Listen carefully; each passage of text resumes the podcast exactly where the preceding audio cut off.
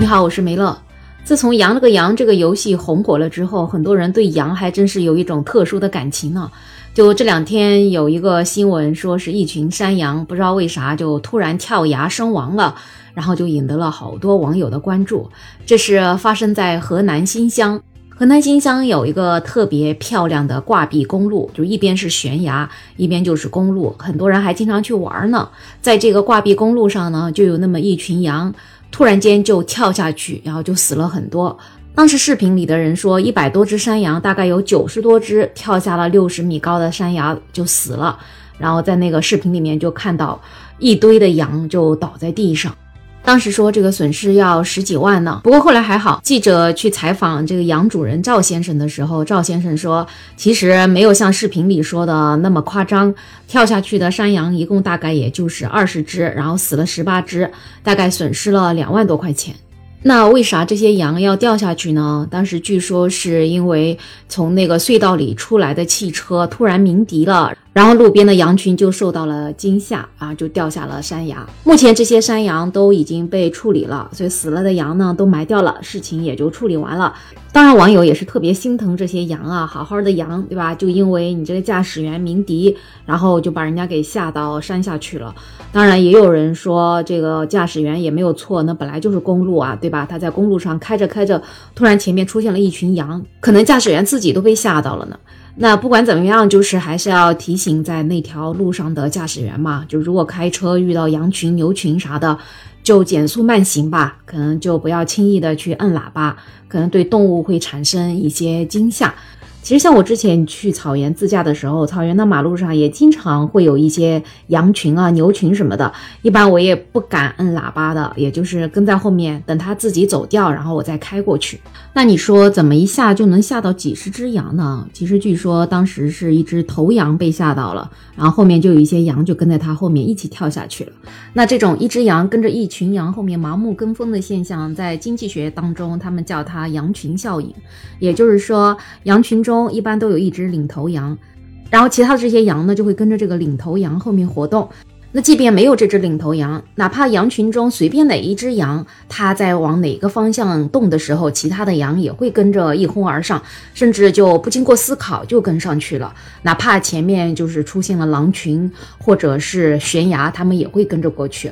那因为有这个羊群效应嘛，所以有经验的牧民他们在放牧的时候，他们就会控制好领头的羊，这样子这一群羊就不会走丢了。所以简单来讲，羊群效应就是从众嘛，别的羊怎么做我就怎么做，别的羊跳我就跳，别的羊跑我就跑。那我们人类也是一样的，别人干什么我就干什么，反正我就是喜欢跟风随大流，跟着大伙儿总归不会吃亏。之前不是有一个笑话吗？说街上围着一群人，然后好像是发生了车祸了，然后大家都挤着在往里面看。这时候呢，就来了一个人说：“啊，让开，让开，让开，那是我的爸爸。”然后大家就让开，让他进去了。结果一看，那是一头猪啊！他就觉得一群人在那儿看，他一定也要进去看看，看看有什么热闹的事情。还有一个石油大亨，他去天堂参加一个石油大会啊，结果一进会议室就发现没位子坐了。他想怎么办呢？灵机一动，他就大喊了一声：“哎，地狱里发现石油了！”哎呦，这一喊不要紧，那天堂里的这些石油大亨们一个个的赶紧向地狱那边跑过去。很快，这天堂里就只剩下最后来的这个石油大亨了。这个时候，这石油大亨心里就发生了变化了。他想：完蛋了，大家都跑过去了，难道地狱里真的有石油了吗？所以他也拔腿就赶紧向地狱也跑过去。笑话归笑话，其实我们生活中的这种羊群效应还真多。咱就比如说前不久在南京那个喜茶店排队的事儿，其实有很多很多的商家都用这种排队这个方式来进行促销或者来引流。你觉得他每家真的都是生意那么好吗？其实还真不一定哦，因为以前也有过新闻的，就是说有一些奶茶店啊，就专门雇人来排队的。所以这样子就让在路上走的路人就会看，哇，这个店有这么多人排队在买，他东西一定很好喝吧？所以那很多人就会跟在后面一起去排队了。那还有一些店，它不一定是雇人来排队嘛，它就是故意把这个做奶茶的时间给拉长了，慢工出细活嘛。这样他前面在慢慢的做，然后后面的人就慢慢的等，哎，越等这个队伍越长，这样他生意也越来越好。那除了这些奶茶店、饭店啊，会用羊群效应这个方法来营销之外，其实大家在生活中接触的最多的，我觉得应该是那些卖房子的人。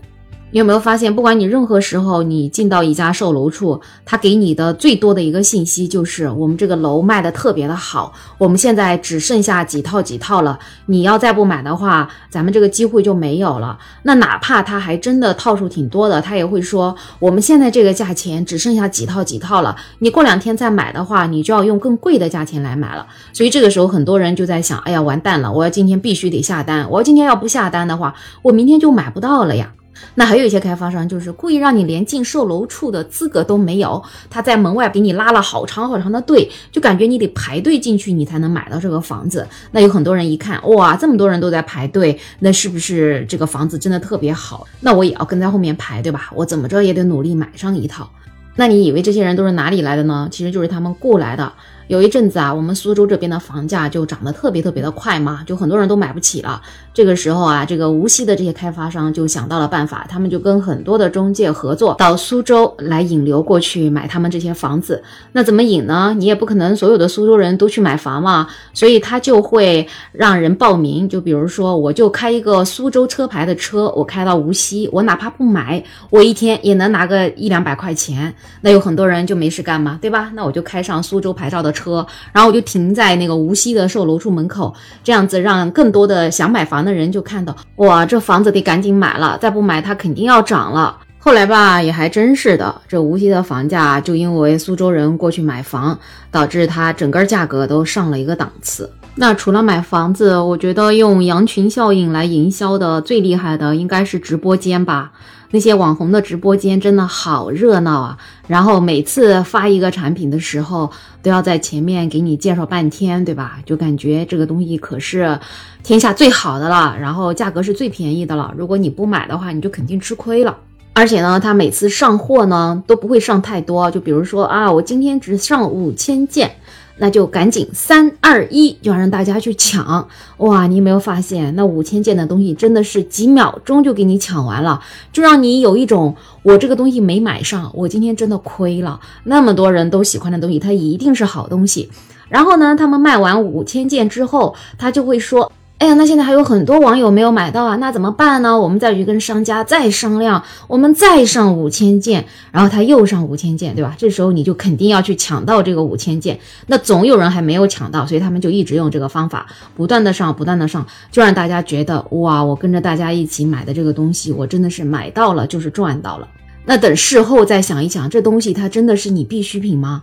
有的时候它还真不一定，就只是一种冲动型的购买。